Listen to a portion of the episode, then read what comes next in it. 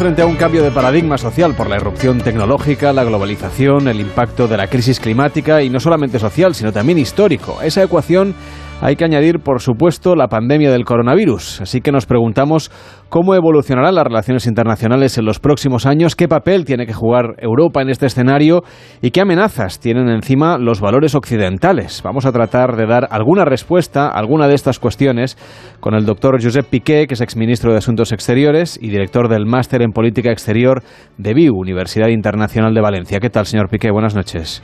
Muy buenas noches, muy bien, muchas gracias. Usted antes de la pandemia, en 2018, publicó aquel libro de El mundo que nos viene y ya hablaba el libro de, de las pandemias, lo que supongo es que no debía imaginar usted la que se nos venía encima. No, desde luego, no, no con esta magnitud y esa profundidad, ¿no? Y con unas consecuencias pues tan tan serias, ¿no? Pero vamos, era evidente que en algún momento algún tipo de impacto de, este tipo de fenómenos íbamos a tener y que iba a ser global, en un mundo extraordinariamente abierto en el que fluyen las mercancías, eh, los servicios, los capitales y las personas, eh, cualquier brote eh, que suceda en cualquier lugar del mundo, pues es muy fácil que se expanda y que además se expanda muy, muy rápidamente. ¿no? Tenemos que aprender de eso y saber que a determinados problemas solo es posible una respuesta global y coordinada. Los, los virus no, no conocen de fronteras y por lo tanto hay que abordar esto conjuntamente. Otra cosa es que efectivamente llevamos ya unas décadas de profundísima transformación que estamos ante un nuevo escenario geopolítico que, aunque puede tener similitudes, tiene poco que ver con el de la segunda mitad del siglo pasado, lo que llamamos la Guerra Fría, y hoy los parámetros son distintos y el centro de gravedad del planeta también. Yo hace aproximadamente unos 25 años que defiendo que el centro de gravedad de, este, de esta primera mitad de siglo se iba a situar en el estrecho de Malaca y creo que los hechos posteriores pues van dando la razón a ese aserto. Bueno, efectivamente tenemos que situar, por si acaso alguien anda despistado, ese estrecho de Malaca es el punto de conexión entre el Pacífico y el Índico, es decir, estamos entre la península malaya y la isla de Sumatra, ¿no?, en Indonesia. Efectivamente. Y eso es así de relevante porque justamente por ahí pasa una parte importantísima del Producto Interior Bruto del mundo a través del intercambio de mercancías por vía marítima. Exactamente, aproximadamente una cuarta parte de todas las mercancías que circulan por vía marítima pasa por el estrecho de Malaca, pero no solo es esa importancia eh, comercial y estratégica, sino que es un símbolo de dónde está eh, el centro de gravedad del planeta en estos momentos, que está en una zona que llamamos el Indo-Pacífico, que ha venido a sustituir el concepto de Asia-Pacífico, que ha quedado obsoleto y que viene determinada por la extraordinaria irrupción y protagonismo de China y la voluntad de Estados Unidos de seguir siendo la primera superpotencia. Eh, vamos a ver crecientes tensiones, la pugna es cada vez más profunda y ahí es donde nos tenemos que preguntar mm, dónde nos situamos los demás, empezando por los europeos. Entonces nosotros seguramente Europa debería jugar un papel ¿no? de, como de freno a la expansión china, da la sensación, ¿no? Aupada por Estados Unidos o utilizada por Estados Unidos, usted me lo dirá. Eh, Estados Unidos, eh, ya no con esta administración, sino con Trump, pero incluso antes, con la administración Obama, fue llegando a la conclusión de que su principal adversario eh, estratégico era, era China. Hoy es una convicción bipartisana, generalizada en Estados Unidos, pero que además se considera no solo una confrontación comercial, económica, eh, estratégica, política, sino que eh, se ve como una confrontación sistémica, es decir, ante dos modelos de organizar la sociedad, de organizar la economía, de organizar el sistema político absolutamente contrapuestos porque parten de valores eh, distintos. Y para Estados Unidos ahora esto es la máxima prioridad. La diferencia entre Biden y Trump es que Biden considera que para hacer frente a ese gran desafío es mejor ir con los aliados, cosa que Trump de alguna manera despreciaba. ¿no? Y de ahí el refuerzo del vínculo atlántico, la renovación de la apuesta por la Alianza Atlántica, pero también el estrechamiento de relaciones con países como Japón, eh, Australia, eh, Corea del Sur, Filipinas, Indonesia e India, que es muy importante precisamente con el objetivo de contener a China. Y ahí es donde Europa se tiene que preguntar qué papel juega. Eh, durante un tiempo, eh, China mm, ha sido considerada fundamentalmente un lugar de oportunidades económicas y, comerciales y para la inversión, y se veía como un cooperador necesario. todo eso se ha ido modificando con el tiempo porque el expansionismo chino es cada vez más explícito y cada vez más agresivo y ahora Europa va decantando su posición en términos de, desde el punto de vista de los valores, eh, nuestro aliado lógico es Estados Unidos, con quien compartimos nuestra manera de entender la política, la economía o la sociedad, pero al mismo tiempo Europa tiene sus propios intereses, su propia autonomía estratégica que tiene que hacer valer y que por lo tanto no puede ser un mero apéndice de la política de Estados Unidos. Eh, ese ha sido el gran debate de fondo en la reciente gira europea de Biden o de la reciente visita de Angela Merkel a, Washington. Y todo esto, evidentemente, dentro de una Europa que tampoco va siempre a la una, porque, por ejemplo, Italia sí ha tenido, entre otros países eh, de la Unión Europea, cierta, ciertos vínculos empresariales y sobre todo económicos muy importantes con China que han puesto en crisis también esta unión diplomática que debería reinar en la Unión Europea. absolutamente. Eh, eso es particularmente cierto con el gobierno anterior, el gobierno de coalición entre el movimiento Cinco Estrellas y la Liga, la Lega de, Salvini, dos partidos en sus orígenes eh, antisistema y euroescépticos. Ahora con el nuevo gobierno de Mario Draghi, eh, la posición italiana se ha realineado con la posición aliada tradicional, pero sigue siendo absolutamente cierto que Alemania, por ejemplo, también Francia, en menor medida, pero también eh, Alemania tiene unos enormes intereses económicos en China y por lo tanto quiere ser muy cauta eh, a la hora de plantear la relación con China en términos de, enfrentamiento tal y como eh, desea Estados Unidos. Y ahí es donde tenemos que acompasar las posiciones de unos y otros. España siempre ha mantenido una posición similar a la de Alemania, a pesar de que nuestros intereses en China son muy escasos, pero eh, hay otros países que claramente se alinean con Estados Unidos y que suelen coincidir además con los que mantienen también una posición mucho más dura en cuanto a la relación con Rusia, en la que los europeos de nuevo pues eh, no tenemos una posición unitaria, seguimos teniendo probablemente demasiados matices. Usted alerta, por ejemplo, de los populismos. El anterior gobierno de Italia tenía esta matriz populista y, evidentemente, pone usted de manifiesto en el libro, por ejemplo, lo relevante que es cuidar a las partes de la población, a las capas de la población, sobre todo los países occidentales, que más perjudicadas van a acabar como consecuencia de la globalización para evitar justamente que bueno que la democracia liberal como la entendemos la representativa acabe teniendo más crisis de las estrictamente necesarias. Sin duda sin duda. Em, tanto la crisis financiera del 2008 como en el caso de Europa la crisis de deuda y del euro del 2011 como después la pandemia y otros fenómenos, han puesto de manifiesto uh, algo que puede parecer paradójico, ¿no? pero que, que, es así. El conjunto del mundo ha resultado uh, muy positivamente afectado por la globalización. Nunca como ahora había menos porcentaje de población mundial en situación de extrema pobreza, nunca como ahora había habido tanta clase media eh, nunca como ahora habíamos tenido pues eh, tanta esperanza de vida o eh, unas atenciones sanitarias y educativas como las que el mundo tiene ahora, pero la paradoja es que en contraposición las clases medias y trabajadoras en los países desarrollados sí que han sufrido esas crisis de forma diferencial y se han ido sintiendo desprotegidas y de alguna manera marginadas de ese proceso global.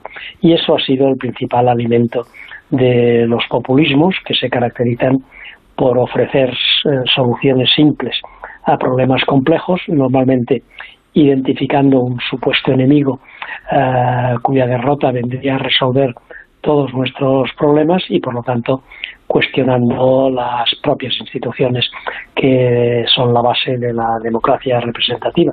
Por eso es tan importante que se desarrollen políticas inclusivas que tengan en cuenta a los que se consideran perdedores de la situación porque aunque pueda parecer que las alternativas populistas eh, les pueden resultar más atractivas, al final todos sabemos que esa no es la solución. Lo hemos visto en Estados Unidos con el propio Trump, pero lo han visto también los italianos que al final han tenido que recurrir a un personaje indiscutible como Mario Draghi y yo creo que lo podemos observar en muchas otras situaciones. Pero eh, aunque se advierte un cierto retroceso del populismo, eh, no es nada seguro que ese retroceso esté consolidado. ¿no?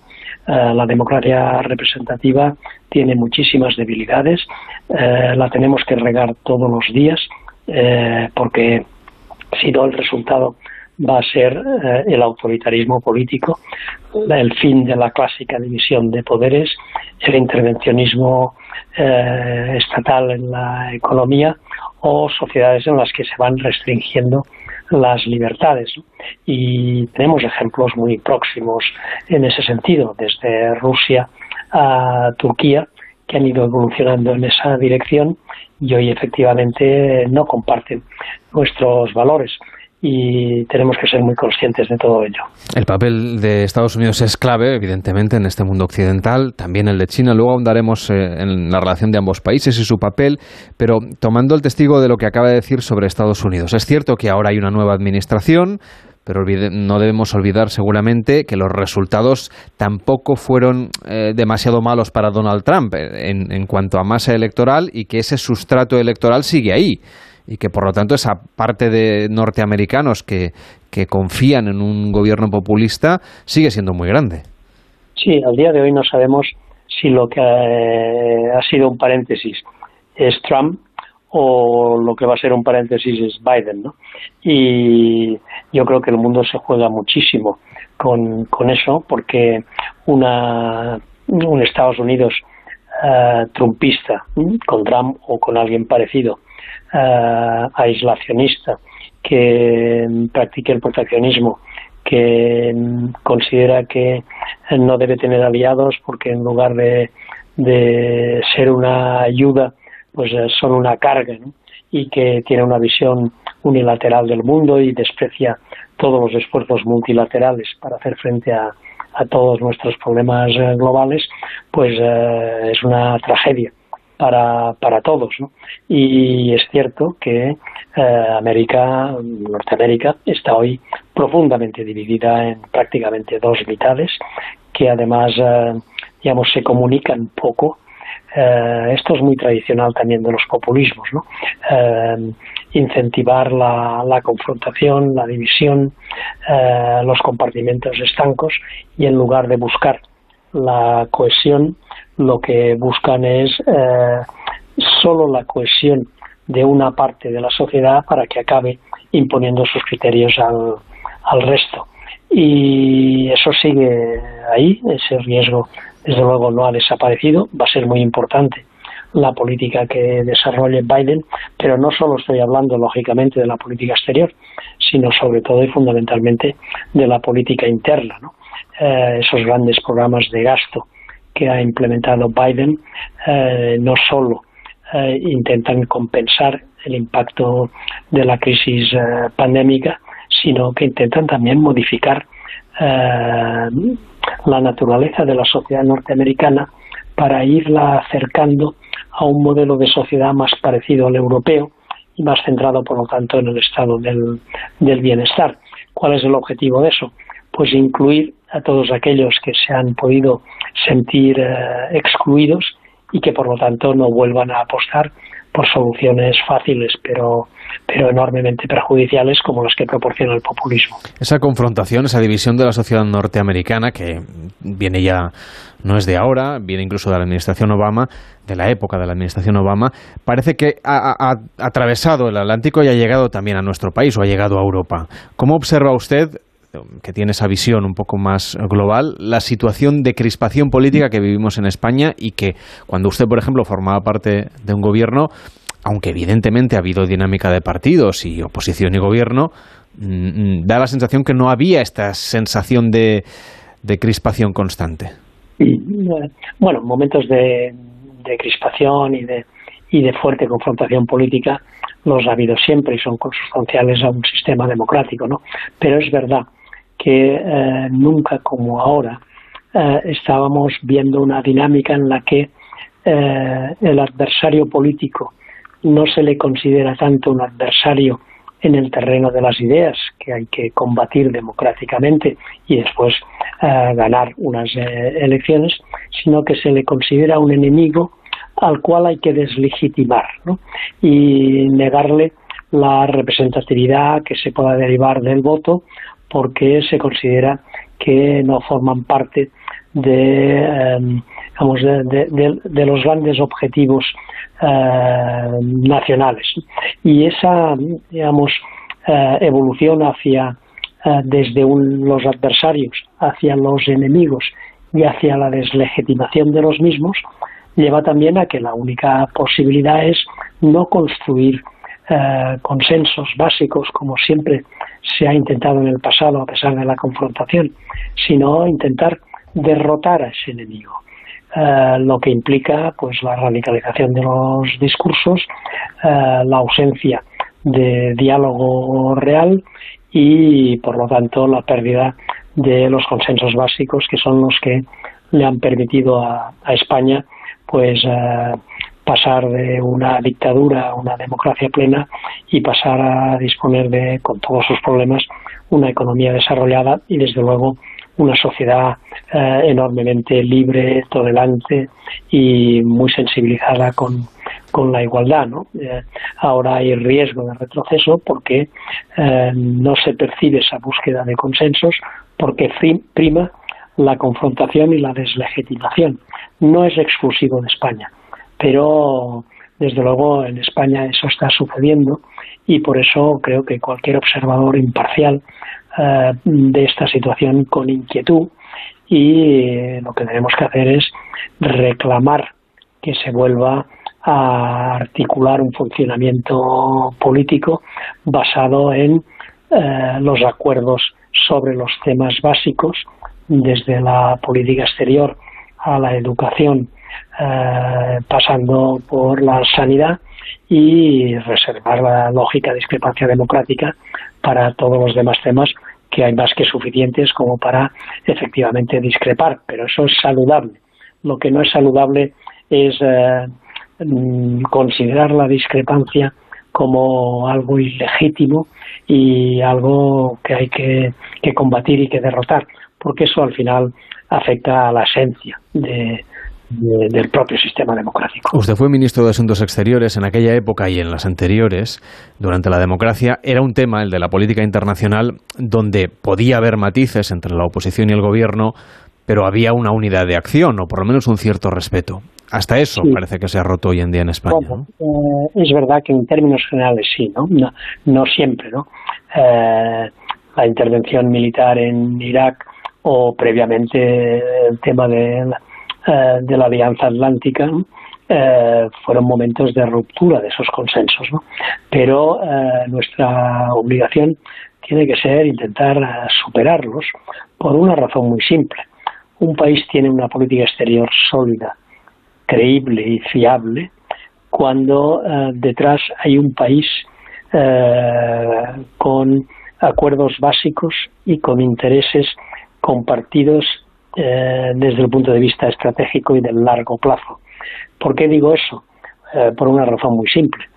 Si la opinión en política exterior de un país cambia mm, radicalmente o significativamente cada vez que cambia el gobierno y se produce la alternancia, ese país deja de ser fiable para los demás, porque lo que dice hoy a lo mejor es lo contrario de lo que va a decir mañana.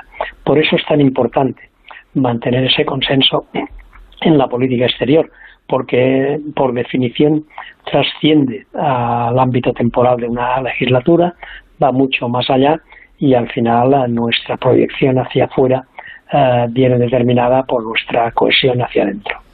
China, volvemos de nuevo al estrecho de Malaca, si le parece. China va ganando posiciones en política internacional a través del comercio también y de su influencia económica, no solamente en Asia, obviamente, que sería su territorio natural y donde casi siempre ha sido una potencia, eh, sino también en América Latina, en África. Hemos visto que también hace intentos aquí en Europa. Pero claro, es que China además no es una democracia, entonces, ¿es un riesgo añadido para los valores occidentales o para los países occidentales como el nuestro? Así es, ¿no? Eh, es la primera vez en su milenaria historia que China, que siempre fue una gran potencia, con excepción de lo que ellos llaman el siglo de la humillación, que va de mediados del 19 a mediados del 20, quiere recuperar ese papel de gran potencia, lo está recuperando de hecho a toda velocidad y además aspira a ser la principal superpotencia del planeta por encima de Estados Unidos a mediados de siglo. Y para eso ha entendido que no puede limitarse a ser lo que fue siempre, una potencia terrestre, sino ser también una potencia aeronaval, con una gran presencia en todos los mares y en todos los océanos, y desde luego también en el espacio y en el ciberespacio.